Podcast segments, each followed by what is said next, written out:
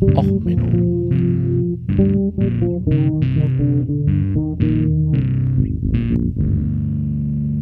Der inkompetente Podcast über Dinge aus Militär, Technik und Computer, die so richtig in die Hose gingen. Money for nothing and the chicks for free. Die Elon Musk Story. Herzlich willkommen zu Och Menno, dem Podcast für alles, was Militärtechnik und jetzt auch auf Twitter in die Hose geht. Ja, ähm, Twitter ist endlich oder, oder äh, von Elon Musk gekauft worden. Ähm, eigentlich hatte ich heute vor eine Rant-Episode über das System Bundeswehr als Ex-Soldat nochmal zu machen, aber irgendwie, ach nee, ähm, lassen wir das mal. Äh, ja, äh, aber Elon Musk hat ja auch für genug Wirbel gesorgt und dachte ich, da rede ich mal drüber. Und ähm, ja, Musik heute, Money for Nothing, Metal Cover von Leo äh, auf YouTube. Und da gibt es dann auch noch mal, äh, noch die Version äh, von äh, Aber noch Money, Money, Money äh, in einer Metal-Version. Die beiden Songs heute mal das passende. Ähm, ja, Elon Musk, ähm, 1971 geboren. Ähm, ja, ein ganz armer Mann aus bescheidenen Verhältnissen, der sich nur mit seiner Genialität an die Spitze der reichsten Menschen dieser Welt gearbeitet hat. Der dann, nur weil er auf Twitter ein bisschen beleidigt wurde, ähm, überlegt hat, er kauft den ganzen Laden auf und ändert jetzt mal die Art und Weise, wie moderiert wird. Er hat da ja auch jetzt ähm, Großteil der Be ähm, Belegschaft einfach mal entlassen, um dann festzustellen, ups, so ein paar bräuchte ich denn doch wieder. Also hat man dann wieder Angebote gemacht, dass die Leute zurückkommen. Ähm, wie gesagt, ganz bescheidene Verhältnisse. Ne? Also seine Mutter ist nur ein Supermodel gewesen.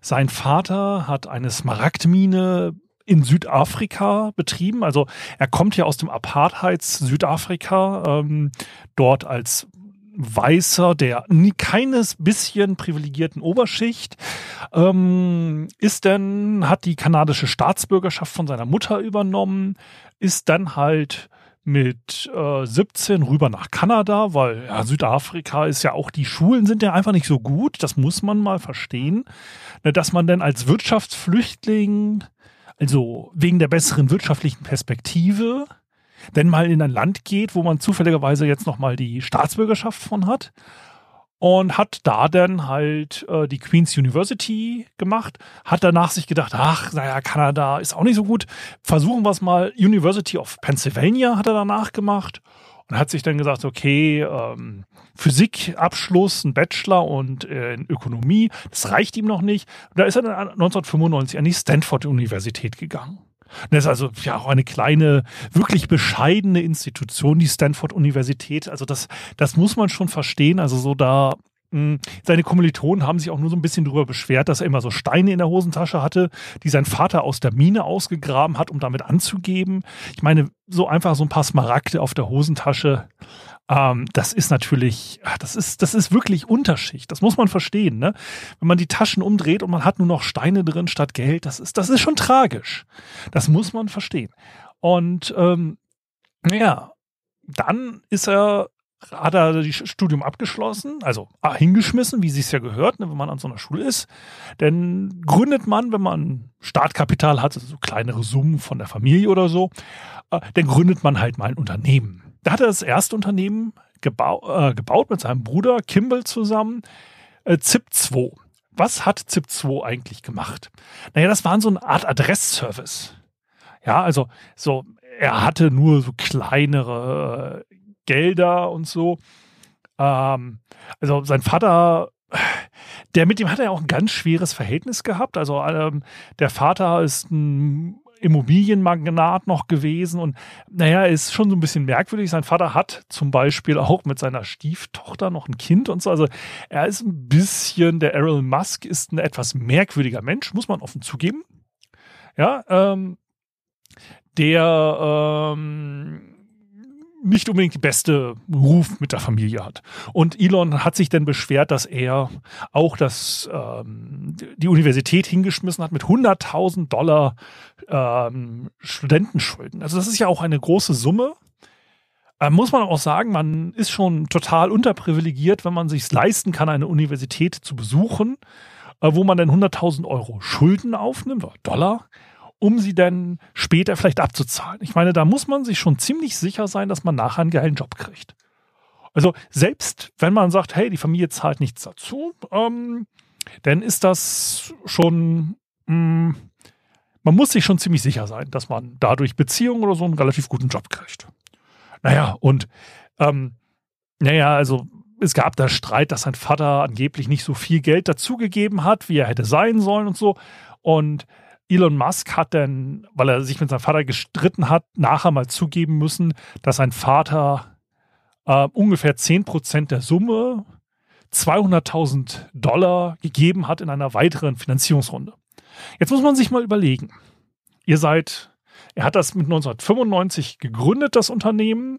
Da war er 1971 bis 95 sind 24, wenn ich mich nicht verrechne. Also mit 24 mit seinem Bruder zusammen mal eben 2 Millionen Dollar, um ein Unternehmen zu gründen. Wer hat das mit 24? Das ist, das ist wirklich schon die harte Unterschicht. Das sind schon die Menschen, die am Hungertuch nagen. Und er hatte die geniale Idee, äh, dass man damit ähm, ja so einen Telefondienst, Telefonbuch machen konnte. Also Global Link hat am Anfang lokalen Geschäften ermöglicht, äh, ihre Services in den Suchmaschinen einzutragen und äh, dort Fahrtanweisungen äh, äh, quasi zu geben. Also, dass man da, dass man zum Unternehmen kommt. Der hat da, das ist total genial, ne? man möchte ja auch nicht so viel Geld ausgeben. Er hat da eine kostenlose Geodatenbank verwendet und hat die dann verknüpft mit den Palo Alto, das ist ja da dann, wo auch Silicon Valley und sowas ist, ähm, San Francisco-Umgebung, ja, hat da dann halt einfach geguckt, wen haben wir da als Geschäftsleute ähm, vor Ort, hat da die Datenbank abgegriffen, hat eine kostenlose Navigationsdatenbank verwendet und hat dann erstmal ein Produkt gehabt. Und dann ist er zu den Unternehmen gegangen und hat gesagt, ja, das ist doch total toll, was wir hier machen. Also wir haben noch eigentlich kein Geld investiert, aber ihr gebt uns jetzt Geld für unser geiles Produkt. So. Und äh, 1996 gab es dann nochmal, es hieß original Global Link, das Unternehmen, gab es dann nochmal drei Millionen Investment, damit man dieses auf kostenloser Technik gebaute Software weiter verwenden konnte und verbessern konnte und dann wurde es in ZIP2 umbenannt. Also nach dem Motto der ZIP-Code, also der, die Postleitzahl, nochmal ne, die Version 2.0. Ähm, so, und ähm, da wurde dann halt ähm, die Strategie geändert, dass man jetzt halt dieses Backend Zeitungen verkauft hat, damit die für ihre lokalen Gebiete nochmal sowas machen konnten. Anstelle direkt auf die Unternehmen zu gehen, hat man jetzt ein Mittelsmann eingeschaltet, die Zeitung. So, ne, mit We Power the Press als Trademark und damit ist sie dann groß geworden. So, da hat man so lokale Guides und so gemacht. Bis 1998 gab es das Unternehmen. Dann ist es mit City Search zusammengegangen. Ähm, also man wollte es erstmal machen, äh, hat aber nicht funktioniert. Ähm, Elon war da auch ein bisschen gegen. Und 1999 ist Compaq Computer, hat 305 Millionen bezahlt, um es zu kriegen, weil nämlich im Endeffekt ZIP2 hat die Alta Vista äh, Suchmaschine als Konkurrenz bedroht. Und dann hat man einfach gesagt, hey, ne, da gibt es so ein komisches Ding, die machen mit Zeitungen zusammen so ähm, ja, Geschäftsservices und äh, Fahranweisungen und so. Das ist eigentlich total geil, wenn wir das in unserer Suchmaschine haben. Also haben sie die aufgekauft. Elon hat dafür 22 Millionen Dollar gekriegt. Und man muss sagen, wie gesagt, er war dort denn 28, mit 28, 22 Millionen. Da könnte man sich ja zur Ruhe setzen. Aber Elon, wäre nicht Elon gewesen, hätte er nicht die nächste geniale Idee gehabt. Er hat danach sich nämlich überlegt, hey, ich habe dieses ganze Geld, es wäre doch total toll, wenn wir jetzt eine Bank haben, die sich nicht an diese ganzen Auflagen hält, diese, diese ganzen Nervigkeiten, die so ein traditionelles, langsames Bankenhaus macht, also hat er X.com gegründet. X.com sollte eine ähm, ja, digitale Bank werden. Ja, viele von euch haben gehört, er hätte PayPal gegründet. Naja, ähm, stimmt nicht so ganz. Elon selber hat X.com gegründet. Wie gesagt, eine Bank ohne so diesen ganzen nervigen Papierkram. Und ähm, er hatte die Idee, als er ein Praktikum gemacht hat bei der Bank of Nova Scotia.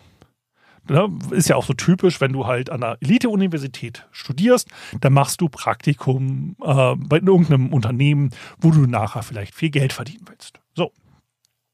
Und ähm, da hat er halt, das muss man ihm lassen, er hat rechtzeitig erkannt, also auch bei seinem ZIP.2, was die Trends im Internet sind. Dass der Trend hingeht, dass irgendwann Leute Fahranweisungen aus dem Internet haben wollen. Und er hat auch verstanden, dass Leute vielleicht Online-Banking machen wollen. Deswegen hat er eine Bank gegründet. Und ähm, ja, 1999 war sie dann am Markt und man hatte ähm, erstmal von einer anderen Firma, nachdem, äh, wie gesagt, ZIP2 von Compaq aufgekauft wurde, hatte er sich dann mit dem Bill Harris zusammengetan. Der wurde dann der CEO.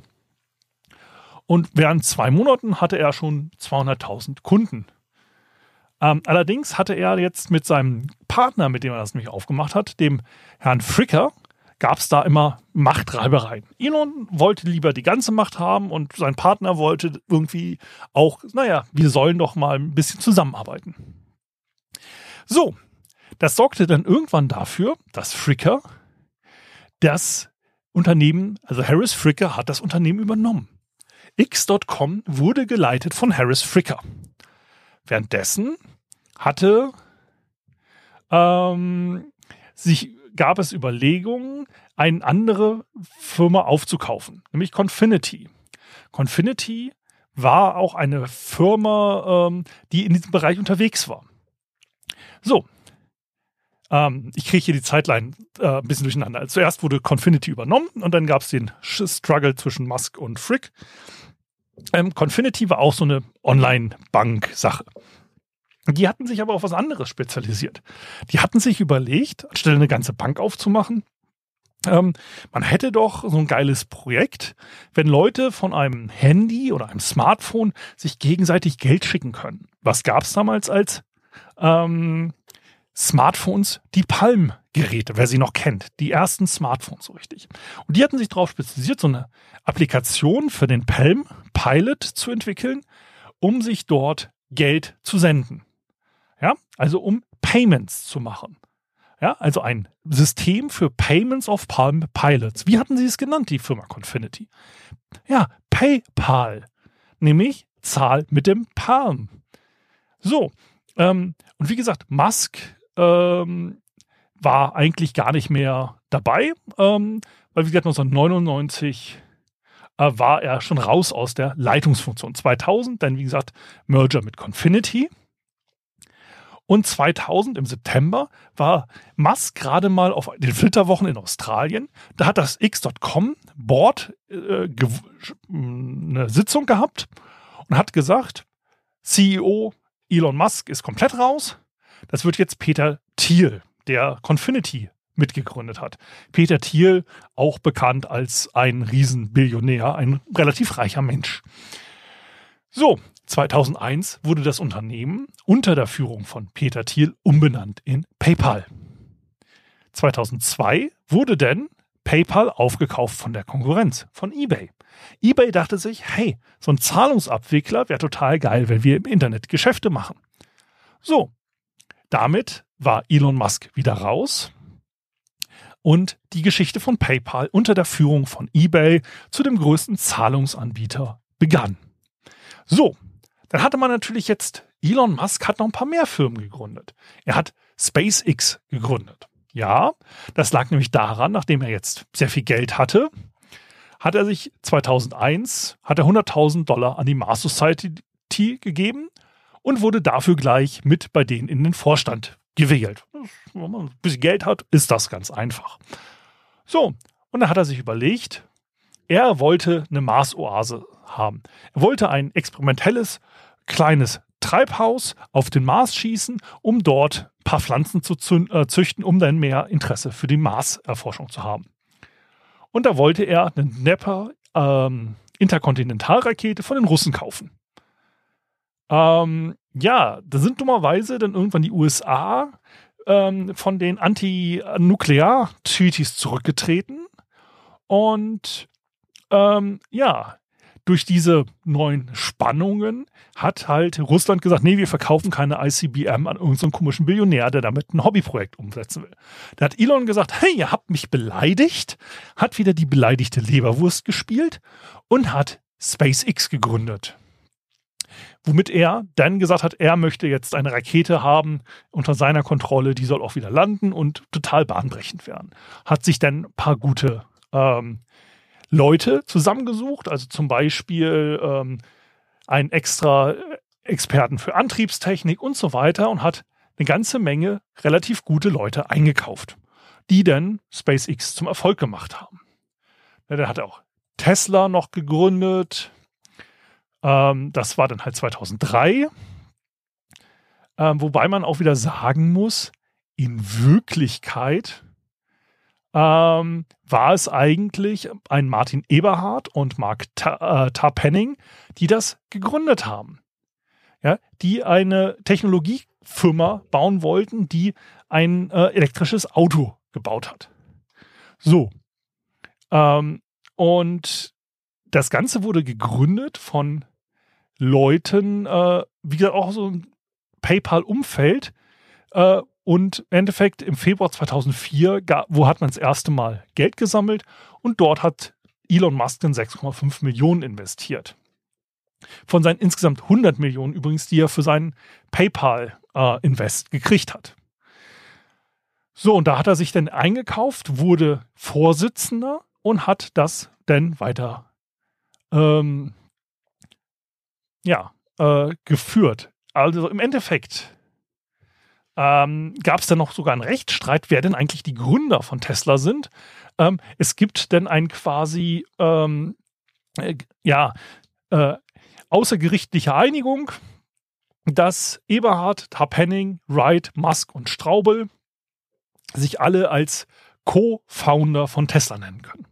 Also Musk hat immer einen guten Riecher gehabt, in Technologien zu investieren, aber auch teilweise ein unglaublich schlechtes Operieren an ähm, den Sachen, die er denn übernommen hat, ähm, weil er auch anscheinend relativ schlecht auf Kritisismus reagiert. Das sieht man jetzt auch bei ähm, seiner aktuellen Übernahme von Twitter. Er hat dort gesagt, hey, ne, man kennt ja bei Twitter dieses Checkmark, das es gab. Das war für verifizierte Accounts, weil nichts ist peinlicher, als wenn 300 Präsidenten der USA rumtwittern, sondern es gab halt nach Motto, das ist die originale Person, die kriegt hier dieses blaue Häkchen dran. So, jetzt hat Elon als eine seiner ersten Sachen gesagt, hey, jeder kriegt einen verifizierten Tick, der uns 8 Dollar im Monat bezahlt. Die 8 Dollar hatte er am Anfang auch nicht gesagt. Er sagte eigentlich erst 10 Dollar, dann hat aber Stephen King gesagt, also der Autor, du hast doch einen Sockenschuss, hat er gesagt, hey, für dich Angebot 8 Dollar. Also so sieht man, wie seine Geschäfts... Ähm, naja, Pläne sind. Ne? So irgendjemand kritisiert ihn, darauf reagiert er auf Twitter und macht was anderes. So, und ähm, dann hat er gesagt, jeder darf sich nennen, wie er will. Ja, äh, das Parodie und Comedy sind jetzt erlaubt. Da haben sich alle umbenannt in Elon Musk. Und daraufhin hat er ein paar Comedians gebannt, die schon den Haken hatten. Und hat gesagt, also dass wer andere Leute impersonated, wer sich als wer anders ausgibt, der wird sofort gebannt. Ähm, also so gesehen, er weiß nicht so ganz, was er will. Er rudert ein bisschen rum. Es wird also spannend zu beobachten, wie das jetzt weiterläuft. Und wie gesagt, man muss auch Elon verstehen. Er ist, kommt halt wirklich aus ganz armem Hause. Ja, er hatte halt auch eine sehr schlechte Ausbildung genossen. Da muss man ihm jetzt so in der Gesellschaft so ein bisschen mal akzeptieren, ähm, dass er noch ein bisschen unerfahren ist im Umgang mit Menschen, Frauen, Pferden. Also er hat ja zum Beispiel auch aktenkundig einer Flugbegleiterin seines Privatjets ähm, ein Pferd geboten, also weil sie ja irgendwie gern reitet, dafür, dass sie ihn erotisch massiert. Wo ich sage, Entschuldigung, Jungchen, du hast irgendwie mehrere Milliarden Dollar. Also, wirklich, da, ja, sehr viel Geld. Da wird es sich doch irgend auf dem Planeten Menschen geben, die, ich weiß nicht, die da so professionell machen, ähm, einen zu massieren, auch gerne an Stellen, wo die normale medizinische Krankengymnastik einen vielleicht nicht berührt, gegen Geld. Ich weiß nicht, da, da, da gibt es bestimmt Leute. Und für jemanden, der Business-Adressen äh, mit Fahranweisung als seine erste Firma äh, gruppiert hat, der phallusförmige Objekte in den Weltraum schießt und selbst fahrende Autos hat, sich jemanden, der vielleicht nicht auf dieser professionellen Schiene einmassiert, durch Bestechung dahin kriegen zu wollen, finde ich schon ein bisschen eklig. Also, mal wirklich. Also nichts dagegen, dass man ne, da irgendwelche Gelüste hat und dass man die vielleicht auch mit Geld lösen kann oder will.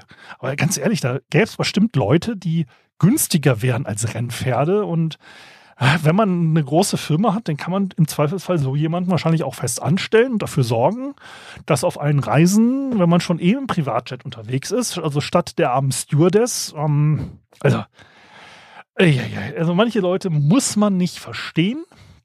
Ähm, Ach so, Tesla ist übrigens hauptsächlich deswegen profitabel, weil sie ähm, CO2-Zertifikate von den unsauber, für die unsauberen äh, äh, Autohersteller verkaufen und so weiter. Ist ja auch erstmal egal. Also ähm, es wird spannend. Ähm, genießt das Twitter-Drama und ich wollte mich heute einfach nicht über die Reserve aus aufregen.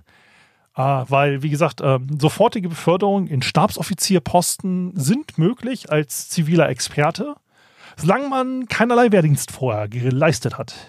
Also als Zivilist kommt man übrigens, ne? Drei Module a zehn Tage. Zack, gratuliere, Sie sind Herr Major, Herr Oberstleutnant, Herr Oberst. Schönen Tag noch. Ähm, hat man übrigens nur einen Tag Wehrpflicht geleistet, ähm, dauert diese Beförderung so im Reserveverhältnis mehrere Jahre. So, bis zu 15 oder so. Ähm, naja, so vergleichbar. Also ähm, egal, ich wollte nicht renten, alles gut. Ja, ähm, ich hoffe, euch hat die Folge gefallen. Wenn sie euch gefallen hat, dann sendet sie doch mit einem Smaragd zu einem eurer Freunde. Wenn sie euch nicht gefallen hat, ja, dann schießt sie mit dem Tesla Roadster doch in den Erdumlaufbahn. Weil streng genommen ist sie ja gar nicht im Mars-Umlaufbahn der Tesla Roadster. Der ist ja nur in der Sonnenlaufbahn. Okay. So, dann bis zum nächsten Mal. Bleibt gesund, alles Gute. Ciao, ciao, euer Sven.